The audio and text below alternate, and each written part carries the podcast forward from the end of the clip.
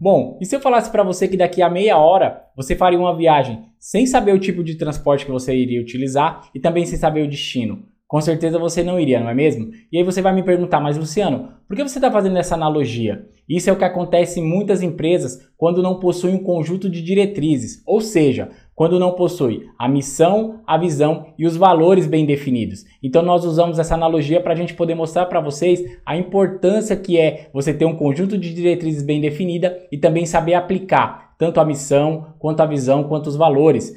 Então, para você que quer saber como aplicar o conjunto de diretrizes e também saber dos benefícios que você pode ter com essa aplicação, fica com a gente que o conteúdo de hoje é para você.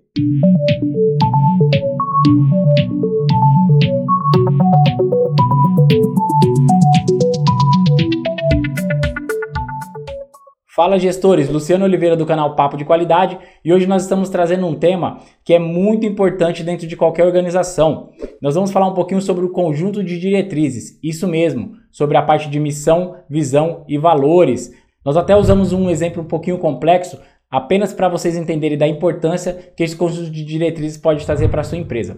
Então, por incrível que pareça, a maioria das empresas ou não tem esse conjunto de diretrizes aplicados na empresa, ou apenas isso está na parte da recepção, no site, fica lá apenas na, na parede como um enfeite. Quando você acaba perguntando para o funcionário se eles conhecem a parte da missão, visão e valores, isso até é motivo de chacota na maioria das empresas. Então, quando a gente começa a falar dessa parte das diretrizes da empresa, a primeira parte que a gente vai citar é a missão. A missão nada mais é do que o motivo por que a empresa existe, ou seja, a sua razão de ser. É muito interessante quando a gente analisa esses pontos, geralmente verificar com a parte da alta direção, quando foi a empresa foi criada, por que, que a empresa foi criada. Também quando você for fazer essa parte, é ideal também verificar com os colaboradores, analisar também o seu público-alvo, analisar o propósito da organização, o produto e serviço também que a organização oferece e entender todos esses princípios como funcionam. É muito normal também quando a gente chega em alguma empresa que a gente vai fazer essa criação da missão, a gente vai ver a diretoria, passar para os funcionários, verificar com o setor de marketing, analisar aquele vídeo institucional que a empresa tem há muito tempo, para que a gente possa analisar e definir a melhor missão para a empresa. É ideal também que essa missão ela seja bem simples, no máximo de duas linhas, e tenha também essa parte da razão de existir da empresa de maneira simples e objetiva. Então, quando você for criar a parte da missão, é ideal também que você veja algumas outras empresas como base, que você veja algumas dos concorrentes e que você consiga analisar e implementar isso da melhor forma possível. A segunda parte é a parte da visão da empresa, ou seja, onde a empresa quer chegar em um determinado período de tempo. E aí muitas vezes os gestores perguntam, Luciano, eu tenho que colocar esse período na, na visão da empresa? Não, não necessariamente você precisa colocar. O que, você tem que colocar é de forma simples e objetiva, como nós falamos também na parte da missão, onde a empresa deseja chegar. Então, por exemplo, você vai colocar a empresa X é, deseja ser referência em, na, na parte têxtil, a empresa deseja é, ser líder de mercado até o ano tal. E aí, por exemplo, você consegue de alguma maneira passar isso para os seus colaboradores também e você passar isso para os seus clientes. E também você rege outros tipos de políticas para que você possa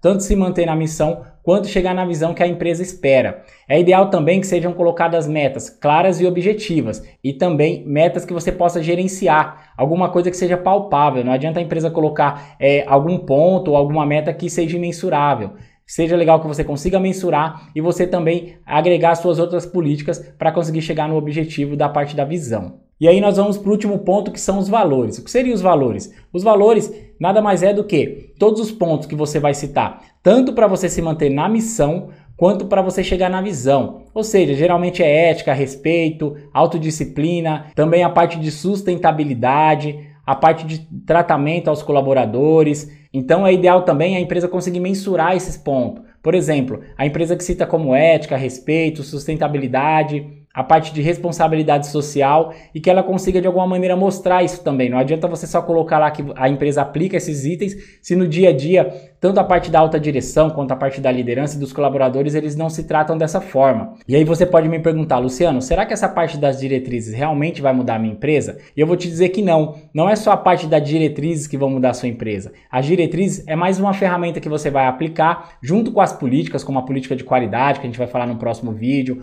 com a parte também de análise do comportamento dos colaboradores, a parte de aplicabilidade dos treinamentos, a parte de mudança, a parte também de conscientização dos colaboradores. Então, todas essas ferramentas juntas vão fazer com que a sua empresa comece a melhorar. Não adianta você colocar só a parte das diretrizes e achar que somente isso vai mudar a sua empresa. E a grande dica é: você tem que passar isso para os colaboradores ou fazendo a parte dos treinamentos constantes, a parte de conscientização e também quando você vai fazer algum tipo de apresentação, tanto a parte da liderança quanto a parte da gerência ou a parte do facilitador, começar pela parte da missão, visão e valores e ir passando isso aos poucos para os seus colaboradores. É ideal também você perguntar e questionar, indagar o seu colaborador sobre a parte de missão, visão e valores dele também. Eu mesmo quando fazia treinamento, muitas vezes eu perguntava: "Qual é a sua missão aqui na empresa?" Qual é a sua visão? Quais são os seus valores? Para eles entenderem também que nós também estávamos em sintonia com todos esses pontos que faziam parte de cada colaborador. Então, fica muito mais fácil você passar isso para os colaboradores e eles absorverem. É ideal também você colocar essa parte no site da empresa,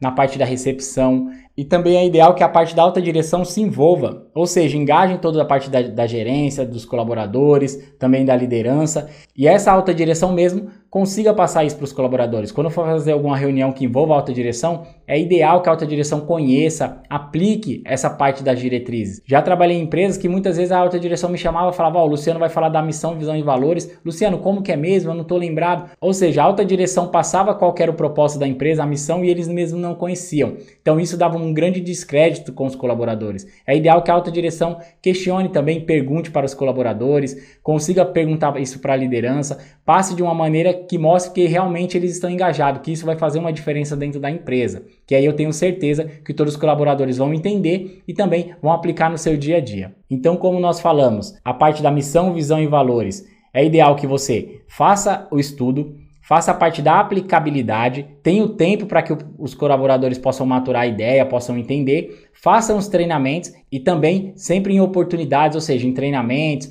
na parte também de conscientização, na parte também de alguma convenção com os representantes, na parte do site, seja passado isso. Muitas vezes também pode ser colocado na parte da embalagem do produto para mostrar para o seu cliente que a empresa se preocupa com todos esses pontos. Bom, gestor, espero que esse conteúdo tenha te ajudado de alguma forma. Se possível, já deixe seu like, se inscreva no nosso canal e também continue aqui deixando nos comentários possíveis temas para que a gente possa trazer conteúdos cada vez mais técnicos. Muito obrigado e eu te vejo na próxima.